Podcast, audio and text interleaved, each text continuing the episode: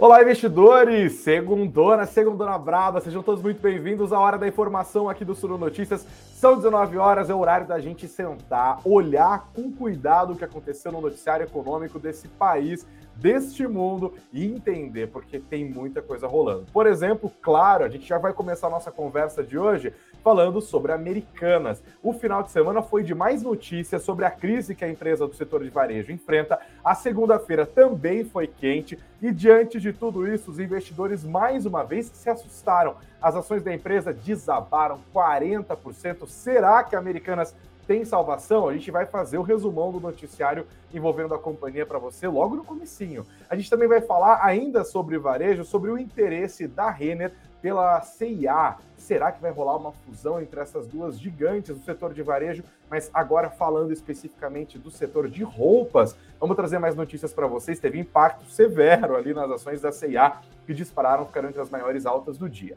A gente também vai falar sobre a China. Na semana passada, a gente falou sobre a reabertura econômica chinesa e como estava impactando para cima os preços das commodities, também das empresas ligadas a essas commodities. A segunda-feira foi de algum sobressalto, com uma nova explosão de casos na segunda maior economia do planeta. Isso acabou afetando o preço das commodities, também das empresas. Mas a gente vai entender com a ajuda da Débora, da Tenax Capital, quais são as implicações dessa reabertura econômica chinesa, o que está em jogo e como que, é claro, a economia brasileira pode se dar bem com, em meio a tudo isso. Tem tudo isso, gente, mas olha, tem mais e mais coisa, porque eu falei para você que o noticiário está quente. Então faz o seguinte, senta o dedo no like, inscreva-se aqui no nosso canal e aproveite que só inscritos podem responder a nossa enquete e deixar as mensagens aqui enquanto estamos ao vivo. Você que está nos ouvindo pelas plataformas de áudio, se estiver no Spotify, dá uma olhada no seu celular aí, porque está rolando vídeo também. Se você está em qualquer outra plataforma, você me ouve claro e límpido. Não se esqueça também de se inscrever aqui no nosso canal e de curtir o nosso conteúdo. A nossa live começa em 15 segundos. Thank you.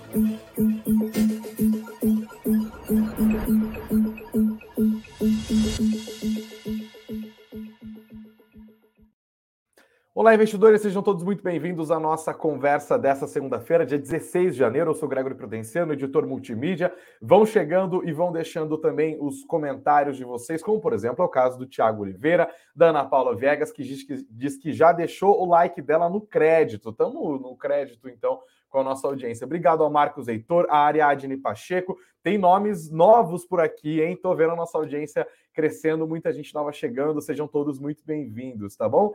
Também aqui o William preocupado com o americano, falando que é um caso bizarro. A Lorena Fernandes junto com a gente aqui.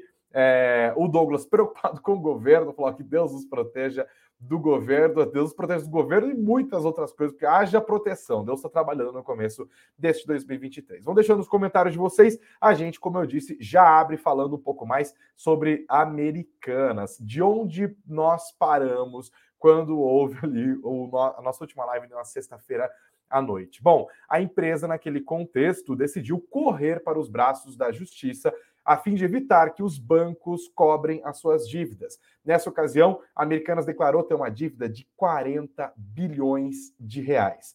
A justiça concedeu o pedido da Americanas estabeleceu que os bancos não podem cobrar essas dívidas pelos próximos 30 dias. Este também é o prazo para que a Americanas decida se vai ou não entrar com um pedido de recuperação judicial. E olha, se na semana passada o mercado estava olhando para a situação da Americanas e falando talvez a recuperação judicial não seja algo provável, eles vão fazer uma capitalização e vão sair dessa, agora a gente já tem casas de análise, figuras importantes do mercado falando a recuperação judicial é um caminho possível e talvez provável para Americanas.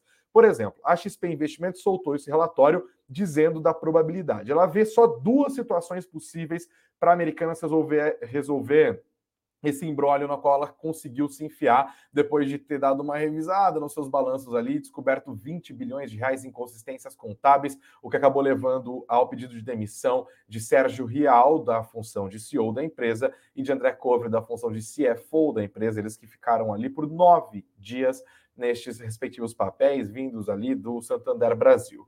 Quais são as duas opções que a XP Investimentos vê para Americanas? Um, uma injeção de capital com os bancos sendo negociada ali, né? A XP estima que seja necessária uma injeção de capital entre 10 e 20 bilhões de reais, considerando que o valor de mercado Americanas agora é de 2,8 bi. Lembrando que antes desse escândalo vir à tona, o valuation da Americanas, olhando para as ações, estava em 11 bilhões de reais. Aí teve aquele tombaço de 77%, uma recuperação de 15% no pregão de sexta-feira, e com essas notícias repercutindo a possibilidade de uma recuperação judicial, hoje as ações acabaram derretendo mais um pouco. Essa é a opção 1, a tal da capitalização da Americanas, que o Sérgio Real, ex-CEO, disse que vai ter que acontecer de uma maneira ou de outra.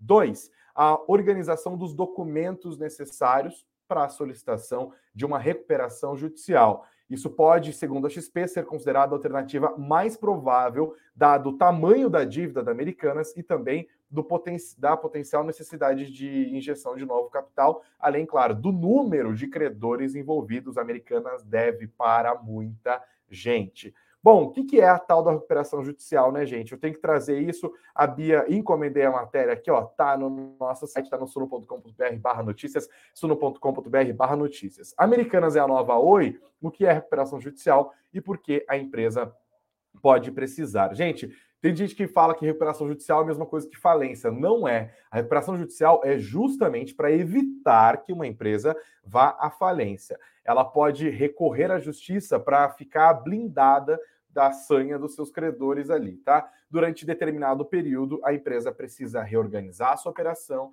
e ela precisa também reestruturar a dívida. O patrimônio dela fica protegido. Ah, mas foi dado em garantia. Mesmo assim, caixa, é, recebíveis, imóveis, estoque, nada disso pode ser mexido por parte dos credores. A justiça imobiliza isso ali, preserva para que a empresa continue tendo a sua razão de existir, continue tendo condições contábeis de, de fato, da continuidade das suas atividades. É, mas isso também significa que há todo tipo de venda de ativos, por exemplo, porque a, a, geralmente a operação acaba ficando mais enxugada, né? É bom lembrar que os bancos estão agora em polvorosa, porque, claro, quando eles emprestaram dinheiro para Americanas, eles fizeram presumindo que a empresa estava numa situação contábil bem mais confortável, bem mais saudável. Agora, meu amigo, minha amiga, eles querem a grana ou, claro, renegociar essas dívidas com juros muito altos, que vai se tornar uma bola de neve para Americanas ter que lidar nessa situação.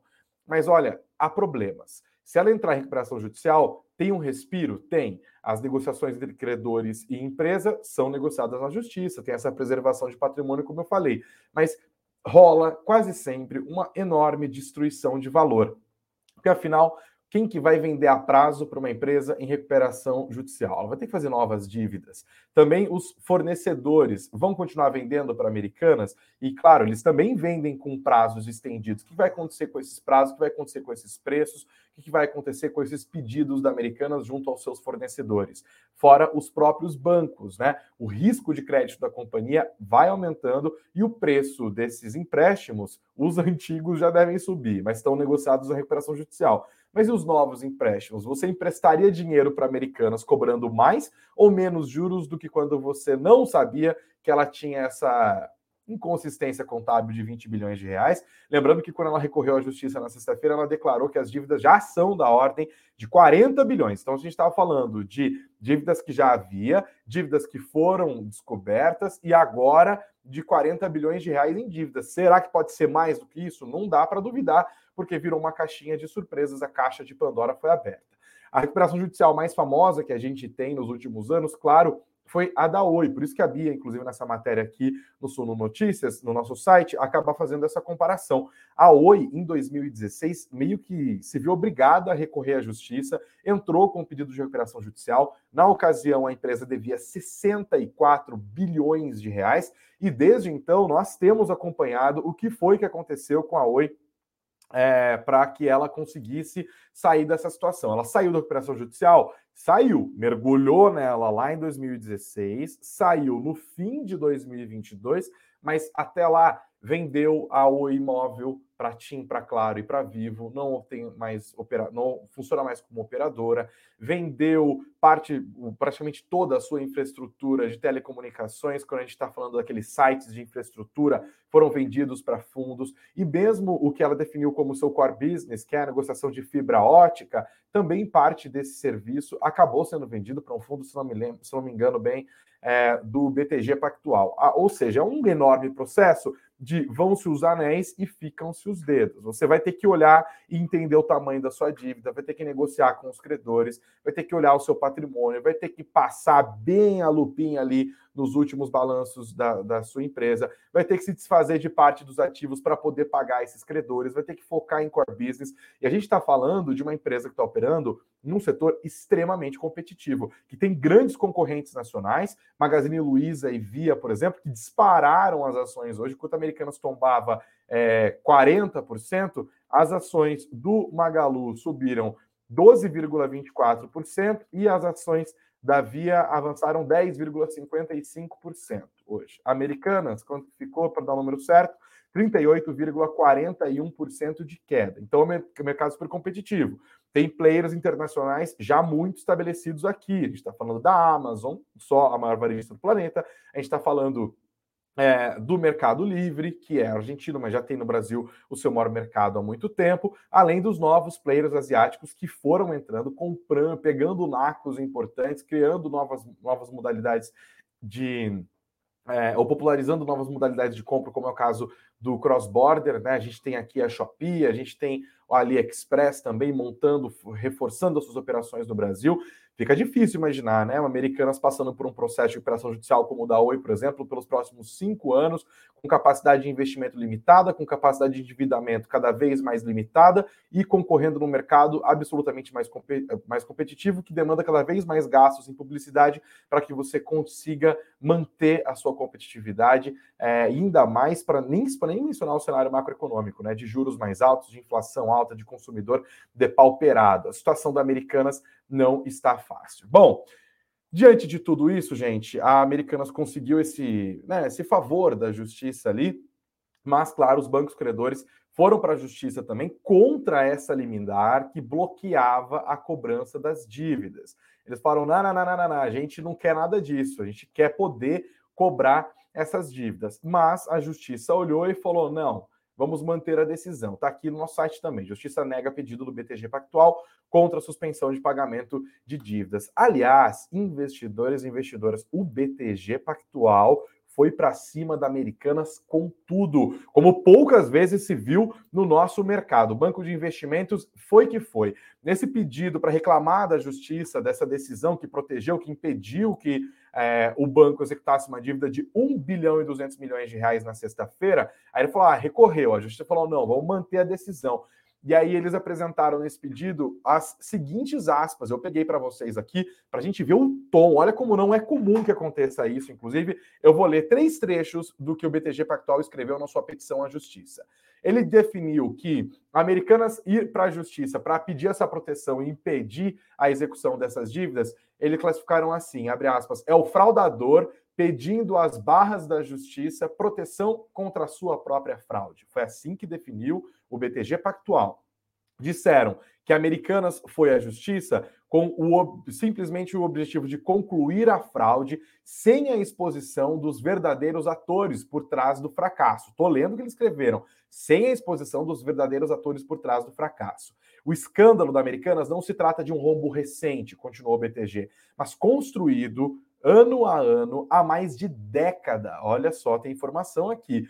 Tudo parte de um plano engendrado para lucrar às custas de todo o mercado financeiro e sair ileso com bens blindados no exterior. Falando aqui dos acionistas de referência, do Marcel Teles, do Sucupira, do Jorge Paulo Lema, que são os nomes por de trás da 3G Capital, tem 40% do capital da Americana, são os brasileiros mais ricos, tá? É, eles disseram: se a insolvência da Americanas decorre de fraude, e eles afirmam que foi fraude, como é o caso, ou o acionista controlador, a 3G Capital, aporta os recursos necessários para cobrir o rombo da fraude, ou é caso de falência. Não existe uma terceira hipótese. Isso é o que o BTG Pactual falou. E por fim, disseram que a decisão da justiça de evitar que os bancos executem essas dívidas, cobrem essas, dúvidas, essas dívidas nesse momento, significa absolvição liminar dos acionistas controladores. os, e continua o texto. Os três homens mais ricos do Brasil, com patrimônio conjunto avaliado em mais de 180 bilhões de reais, sem que paguem a conta, colocando o fardo da sua lambança contábil, meu Deus, lambança contábil nos ombros de nós, credores. É, meu povo, a briga é de gigantes opondo setor financeiro e americanos. As americanas continuam contaminando, inclusive, as ações do setor financeiro. A situação tá braba, tá braba, tá? Tem mais notícias sobre isso? Tem mais notícia sobre isso, porque a crise da Americanas também está se espraiando, afetando gente que tinha comprado, por exemplo, debêntures da empresa. Debêntures, gente, para quem não sabe, é uma modalidade de renda fixa. A empresa emite dívida, assim como o Tesouro emite dívida, é, uma empresa emite dívida. E aí você fala, ah, beleza, eu vou comprar uma cota dessa dívida, aqui um papel dessa dívida, mil reais, por exemplo. A americana fala, ó, oh, me empresta mil reais agora, eu vou te pagar em 2026, corrigido pelo IPCA. E aí, beleza, você olha e fala, ah, é por um valor mais o IPCA, tá? Não é só o valor que são tria ganho real. É, e aí, quanto que eles calculam esses juros, né, desse, dessa modalidade de empréstimo? Você vai olhar para a situação financeira da companhia. Então, eles emitiram debêntures baseadas em relatórios, em, em balanços que, convenhamos, são fraudulentos, né, gente? Não fazem sentido nenhum, porque de repente, do dia para noite, você tem 20 bilhões de reais em, empréstimos que não estavam sendo contabilizados. O próprio Real diz que a empresa vai ter que reorganizar esses balanços e republicar os balanços anteriores. Com isso, o rendimento dessas debêntures foi lá para baixo. E sabe onde estava parte dessas debêntures? E tá, estava no fundo no reserva imediata. Muita gente coloca dinheiro naquelas caixinhas do Nubank, né? Que são uma maneira muito eficaz, muito inteligente de você conseguir separar seu dinheiro. Ah, vou fazer uma viagem, vou fazer uma viagem lá para Fernando de Noronha. Aí você cria uma caixinha escrito Fernando de Noronha. Você coloca o seu dinheiro ali. Mas aquele dinheiro, na verdade, está sendo investido. Lembrando que o Nubank comprou tempos atrás é, a, a. Ixi, até esqueci o nome da empresa antes deles comprarem da Invest lá, do, do Samidama, é, que agora virou no Invest, né? Faz parte do mesmo grupo econômico. Eles têm fundos e esses fundos estão ali é, recebendo a grana dessa caixinha. Por isso que rende mais do que o CDI, entendeu? É, e um desses fundos era o fundo res, no reserva imediata, um fundo para ter liquidez, um fundo que era para ser estável. Por isso é um fundo de renda fixa, por exemplo, renda fixa privada, mas renda fixa. Tinha debenture da Americanas lá. Bom, investidores que utilizam esse fundo disponível nas caixinhas acabaram vendo desde o fim da semana passada suas aplicações renderem quase nada ou serem praticamente negativadas. Antes da crise estourar, o Nubank proporcionava um ganho de 7,39% nos últimos seis meses dentro desse fundo. O CDI no mesmo período foi de 6,63%, ou seja, mais de um ponto percentual acima do CDI.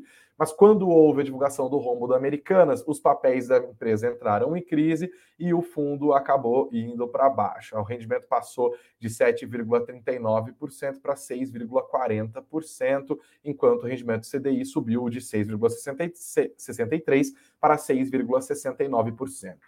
1% desse fundo estava aplicado em debêntures da Americanas e também em debêntures da B2W. Estou pegando a informação aqui, segundo o último dado disponível. Isso gerou uma gritaria enorme também nas redes sociais hoje. O Nubank está tendo que pagar parte é, dessa conta. O Lucas me ajudou. Easy Invest era o nome da corretora que foi comprado pelo Nubank e agora virou no Invest. Obrigado, Lucas. Outra, isso também já está fazendo com que outras empresas do setor financeiro já se tentem se defender. Por exemplo, o Bradesco, segundo o maior banco privado do país, diz que tem uma exposição pequena americana. Você conheceu que tem uma exposição. De quanto que é essa exposição, segundo o Bradesco? 5 bilhões de reais é o quanto ele tem a receber da Americanas. Para tentar dar uma moralizada nisso, Americanas hoje informou que estava contratando o banco Rothschild para renegociar as suas dívidas. A questão aqui é entender se essa renegociação vai acontecer no contexto de uma recuperação judicial ou se vai acontecer junto aos bancos, aos credores, fora deste regime. Vamos continuar a prestar atenção. E com isso, gente, o saldo foi esse. Americanas tombando hoje 38,40%. Vou colocar na tela aqui para a gente conseguir ver com mais cuidado, 38,41%. As ações americanas agora valem R$ 1,24. Cada pedacinho da Americanas, R$ 1,24. Impressionante a destruição de valor. A gente vê o que aconteceu aqui com as ações da Americanas. Lembrando, ó, no dia, do, dia 11 de janeiro, as ações estavam ali, ó, 12. Reais. Depois passaram de 12 para R$ 2,72 isso na quinta-feira, na sexta, quando houve a queda de 77%, na sexta-feira a alta foi de cerca de 15% sobre o valor de fechamento anterior, as ações estavam em R$ 3,15, hoje esse tombo de 38% fez as ações saírem dos R$ 3,15 para R$ 1,94. Em 2023, a Americana já perdeu 78,52% do seu valor de mercado, quando a gente olha as ações no acumulado do último ano de pregões, 93,60% de tombo. E com isso eu pergunto para você que está junto com a gente é, no nosso canal do YouTube, se você acha que Americanas tem salvação. Essa é a nossa enquete, mas só pode votar quem está inscrito no canal. Então inscreva-se e vota aqui até o momento. Ó, tá bem apertado, 51% dizendo que Americanas não tem salvação, 49 dizendo, 49% dizendo que sim. Obrigado. Vão votando, vão deixando as opiniões de vocês aí também. Agora, além de Americanas, porque nem só de Americanas se faz o noticiário econômico desse país, né? Mas não tem muito jeito, a gente é, segue acompanhando, a gente fala um pouco do que aconteceu com as empresas do setor de metalurgia e mineração do Brasil hoje. Tem tudo a ver com a China, e não só metalurgia, eita, metalurgia e mineração, é, mas também o setor de petróleo acabou sendo afetado. Isso porque a China, que é o maior consumidor de commodities do mundo, voltou a trazer preocupações com aumentos de casos de Covid, e isso pode, quem sabe, adiar o, a reabertura econômica da empresa, que tanto tinha ajudado a Bolsa na semana passada. Bom, vamos ficar de olho, né? Só hoje, nessa segunda-feira, o minério de ferro em Dalian caiu 4,3% e acabou pegando nas ações do setor. Vamos dar uma olhada como ficou aqui, ó. Vale, as ações da Vale recuaram hoje 1,67%, até se recuperar um pouco no fim do pregão, está R$ 92,25 cada papel. Os papéis da CSN também foram para baixo hoje, praticamente igual a Vale, 1,66%. A diferença é que a Vale, cada ação vale R$ 92, centavos, 92 reais, CSN Cada papel sai por R$ 16,61 depois do fechamento de hoje, tá? Lembrando que as ações do setor de petróleo também foram para baixo, coladinho na China, o medo de adiamento da reabertura econômica empurrou para baixo o preço do petróleo. As ações da Petrobras também sofreram 2,16% hoje, R$ 24,04 no fechamento desta segunda-feira. Vamos entender um pouquinho mais, gente, sobre essa história da China. A gente falou, tipo, ao passando sobre o que aconteceu com o país nos últimos dias. Aparentemente, houve uma mudança naquela política de tolerância zero quando a, a, o país encontrava casos de Covid-19. A gente viu as consequências disso macroeconômicas ao longo de todo o ano passado, já mais tempo que isso, né? Porque a gente está falando da Covid-19. Bom, esse é o momento da gente parar por um segundinho, contar com a ajuda de especialistas para entender. É o nosso quadro Raio X. Aqui você tem uma pequena aula sobre este noticiário. Para nos ajudar aqui, a gente recebe a Débora Nogueira, ela é economista-chefe da Senac Capital. Débora, seja muito bem-vinda ao Sistema Notícias. Boa noite para você. Boa noite, Greg. Boa noite, boa noite a todo mundo. Obrigada pelo espaço. Imagina, prazer ter você por aqui. Débora, você consegue resumir para a gente o que, que, significa exatamente reabertura econômica da China? Esse termo tem sido muito usado, mas o que estava fechado e o que está abrindo agora? Então, Greg, acho que é, a gente aqui no, no, Ocidente, a gente já está vivendo essa vida pós-Covid há algum tempo, né? É, tivemos algumas ondas de cepas diferentes, e a China está há três anos numa situação é, completamente diferente do resto do mundo.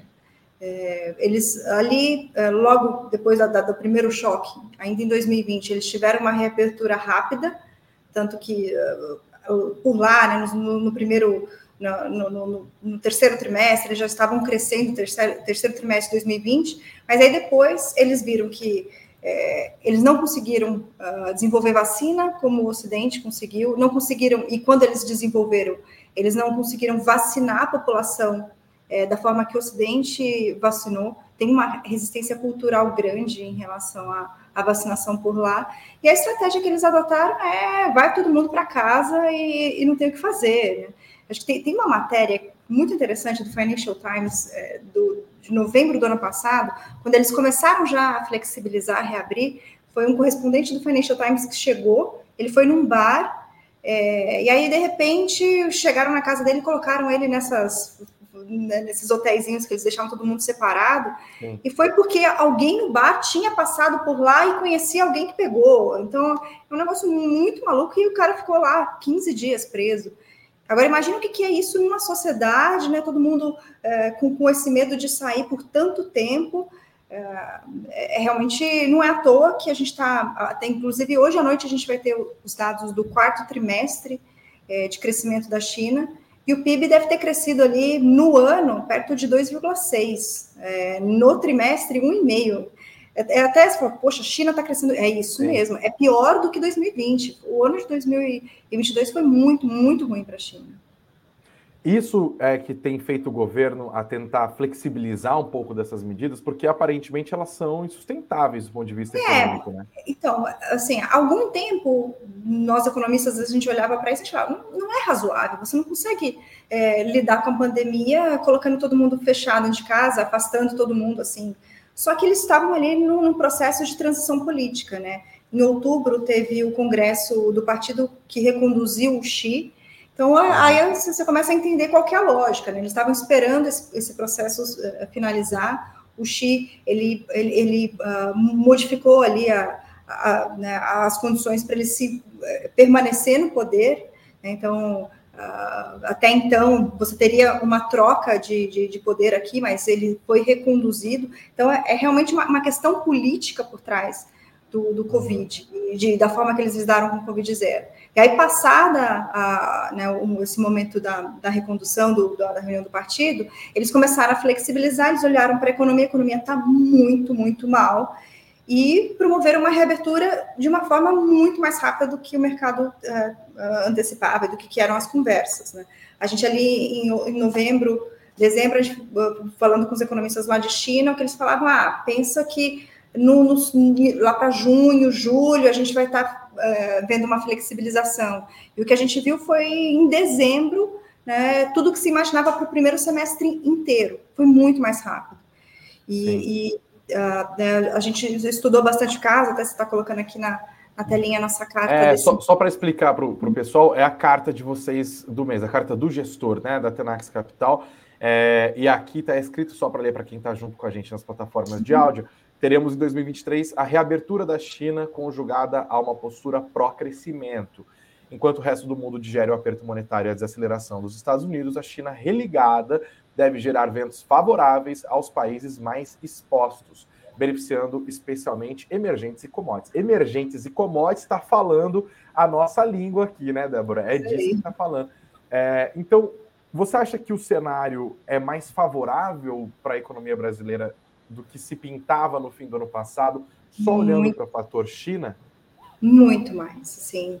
É, acho que a gente, é, olhando pro, pro, até para o passado, né? Qual foi a última vez que a China teve pró-crescimento, assim? É, faz tempo ali, o, a última virada para crescimento foi em 2015, 2016. A gente já, mesmo antes do Covid, a China estava passando por uma série de, de, de restrições, eles estavam tentando controlar o mercado imobiliário. O mercado imobiliário sofreu a maior crise né, do, do, dessa geração. No, é, é, né, se, você olhar ali os números, a gente está falando de queda de 40% das construções.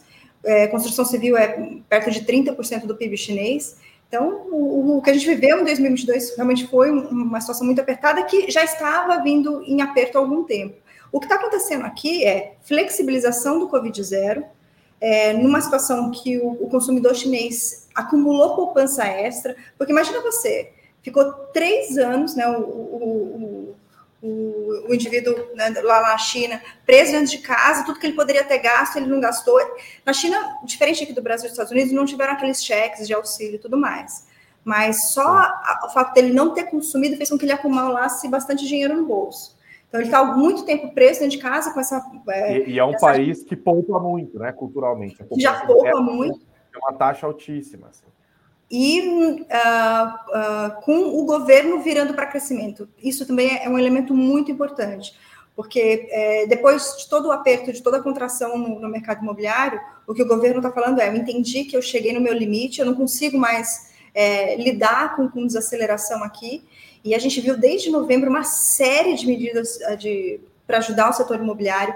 É, as construtoras por lá elas tinham visto o, a capacidade de financiamento secar né, ao longo de 2022, e agora os bancos públicos chineses, que são praticamente todos os bancos que são públicos por lá, é, dando linhas para restabelecer o funcionamento do setor. E, e para o tomador final também está tendo redução de, de taxa de, de, taxa de crédito imobiliário. Então, eles estão fazendo de tudo para colocar um, um piso nesse processo de contração do setor imobiliário. É, tem outras medidas também tentando estimular crescimento, né? O, o governo realmente virou para crescimento, com o Covid zero uh, ficando de lado, é um, é um cenário muito, muito positivo mesmo para a China nessa entrada do ano. É... Dá para falar em boom das commodities? Então, aí eu acho que aí a gente tem que pensar é, commodity a commodity, a, a, a, situação de oferta e demanda de cada uma delas. As metálicas estão numa situação né, de, de baixo estoque, né? Então, quando a gente olha, principalmente cobre ali, que é uma que a gente está estudando bastante, tem realmente, né, o estoque está tá num nível muito, muito baixo, e sim, a demanda uh, vai melhorar né, nesse processo de, de, de, reabertura chinesa, com o setor imobiliário, principalmente o setor imobiliário chinês, é, vendo um, um, fim nesse processo de contração. É, é, um, é cenário muito favorável. E além da, de China, né, acho que um, um aspecto muito positivo para esse combo commodities emergentes é o que a gente está vendo nos Estados Unidos. É, o, o, por lá, a inflação, é, os últimos dois números foram bons. O Fed vai subir no máximo mais 50 bases, 25, 25 ou 50. Então, ele está no fim de ciclo. Então, a gente viu o fim da, dessa história por lá. Né? Então, uhum. o, o, fim do ciclo de aperto de juros dos Estados Unidos, é, com, uma, com, essa inflação moderando, que já é, está acontecendo. E China reabrindo, fica realmente um ambiente bem mais amigável para emergentes e para nós, inclusive. Você a gente vê... só tem que fazer lição de casa aqui. Então, exato. É, e é isso que eu queria falar. Quando a gente viu a transição de governo, é, sempre foi falado que, olha, uma coisa é o Lula gastar mais, ou ter um, um governo mais gastador, é, num contexto de do, do, que a gente viu nos primeiros dois mandatos, né, em que havia justamente uma demanda chinesa bancando commodities lá em cima, balanço comercial amplamente favorável, um fluxo monetário é, muito grande, um, o, o, real apreciado, o aumento de poder de compra do trabalhador brasileiro, era um outro mundo, assim, né? PIB subindo, arrecadação subindo, governo podendo gastar mais e entregando superávit no fim do ano.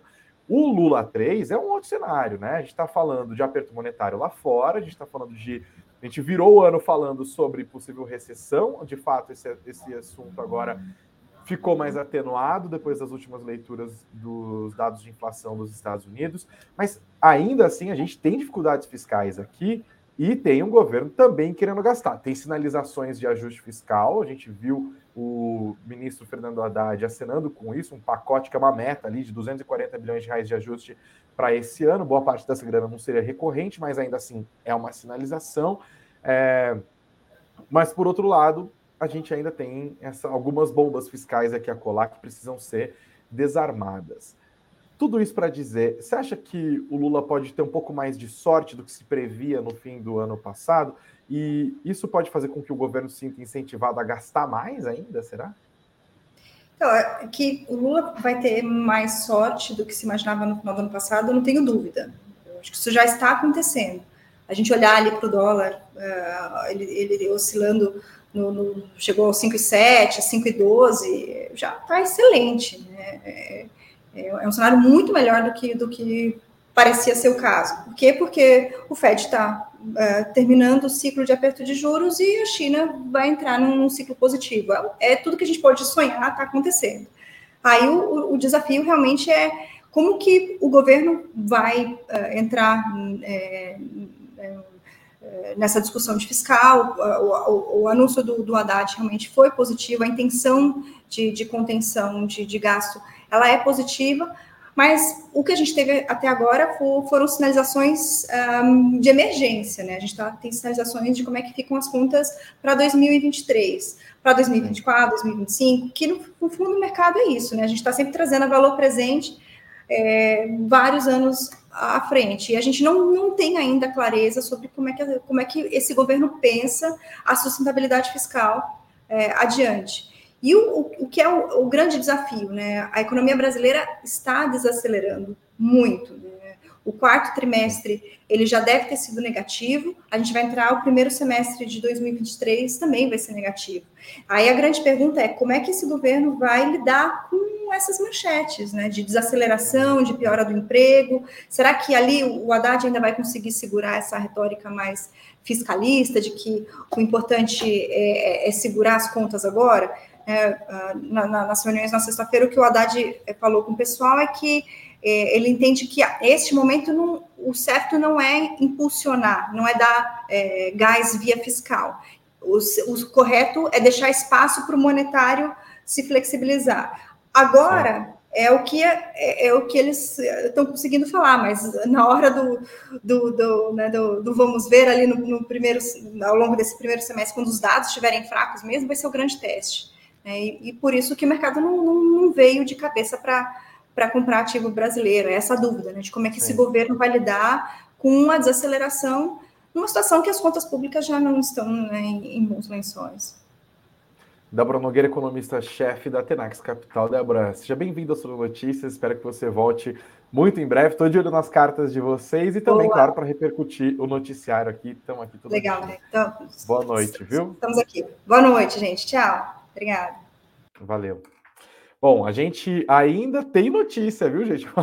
eu falei, por exemplo, vocês repararam que eu não falei os números do Ibovespa ainda? Eu já vou falar. Mas antes, eu quero destacar outra notícia do mercado hoje que envolveu outras varejistas, a CIA e a Renner. Houve rumores de que a Renner estaria querendo botar a CIA na sua sacolinha. A informação foi do colunista Lauro Jardim, está trabalhando, Lauro Jardim, do Jornal Globo, diz que a Renner estava em negociações preliminares para comprar a operação brasileira da CIA.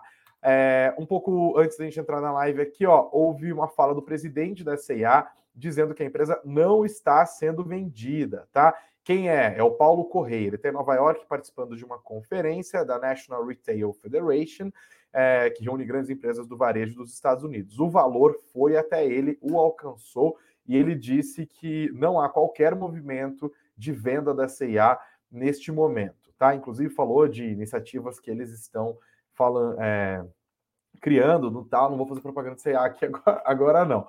Mas ainda assim o mercado leu isso e não levou muita fé. Houve uma desaceleração da alta? Houve uma desaceleração da alta mas ainda assim, hoje CA subiu 11,52%. Os papéis terminaram, cada um, papel terminou cada, hoje a R$ 2,71.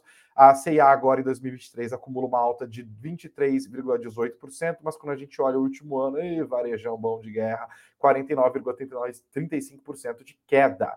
Queda também para as ações das lojas Renner hoje, repercutindo isso. 2,04% de perdas fez com que a ação terminasse aos R$ 19,73. Continuaremos a prestar atenção.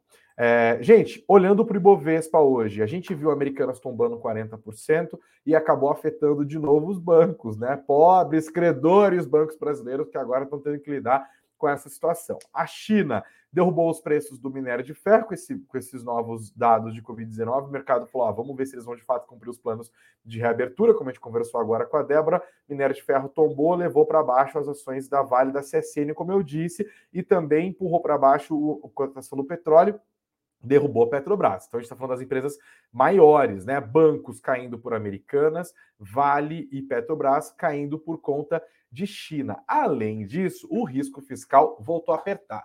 Isso porque no fim da, da manhã de hoje, o Broadcast, que é aquele serviço de notícias do Jornal Estado de São Paulo para mercado financeiro, publicou que Lula estaria reavaliando o salário mínimo. O, o orçamento de 2023 traz um salário mínimo que vai ser reajustado para R$ 1.320. Lula está com vontade de botar esse salário mínimo para acima dos R$ 1.320. E claro, isso tem custo, tem impacto na previdência e acaba comendo boa parte do que o Haddad está prevendo em reajuste fiscal, em ajuste fiscal por meio de boa parte de aumento de arrecadação. Mas olha, naquele plano do Haddad, ele também falou em cortar despesas, algo entre 40 e 50 bilhões de reais. Aqui que a galera do PT se animou ali e falou: olha, já que a gente consegue cortar 40 bilhas de despesa, vamos cortar menos que isso e aumentar o salário mínimo, porque afinal foi promessa de campanha. O mercado olhou para isso e falou: meu Deus, Lula, deixa o homem trabalhar em relação ao Fernando Haddad, que é mostrado mais fiscalista do que parecia no começo. O risco fiscal acabou jogando a moeda americana para cima, junto com o mercado brasileiro. O, a segunda-feira foi uma segunda-feira mais azeda, tá? O Ibovespa hoje tombou 1,54%, terminou o dia no 109.213 pontos. E a moeda americana subiu 0,83%, terminou o dia no R$ 5,14. Eu te dou uma doleta, você me devolve 5,148 meia. E olha, eu tenho um recadinho para dar para vocês, mas antes vou dar mais um destaque aqui, ó. Notícia de última hora: o BTG Pactual não largou o osso, não desistiu. Ele entrou com uma nova petição no juiz do Rio de Janeiro para tentar recuperar esse bilhãozinho dele aí da Americanas. Na verdade, 1 bilhão e 200 milhões de reais. O banco também instaurou arbitragem no fórum aqui de São Paulo e a CVM também confirmou que agora são quatro os processos abertos pela autarquia para investigar Americanas. A situação continua cada vez mais difícil a gente vai continuar prestando atenção em tudo isso.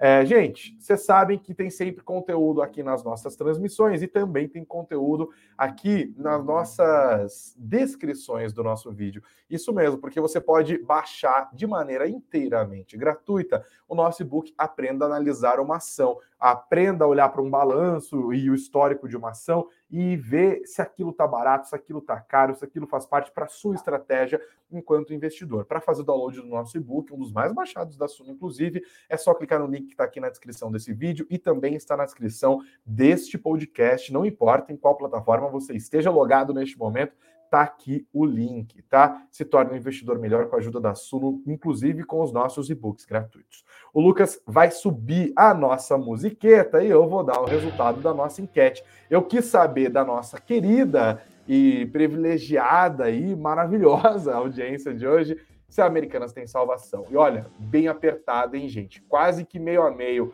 52% dos votantes disseram que não, Americanas não tem razão, não tem salvação, perdão, 52%. 48% ainda se disseram otimistas, disseram que dá sim para passar dessa crise que só vai se avolumando. A gente vai, claro, continuar prestando atenção aqui no Suno Notícias. Amanhã, 9 horas da manhã, tem Beatriz Boiadia abrindo a lojinha, dando todas as informações que você precisa para começar o dia bem informado. E eu volto aqui às 19 horas para fazer o fechamento campeão de todo dia. Gente, boa semana para vocês, viu? Semana promete. Mais informações sempre no nosso site. Tá tudo no sono.com.br barra notícias. sono.com.br barra notícias semana vem com tudo. Beijos aos de beijos, abraços aos de abraços, muito dinheiro no bolso e até amanhã.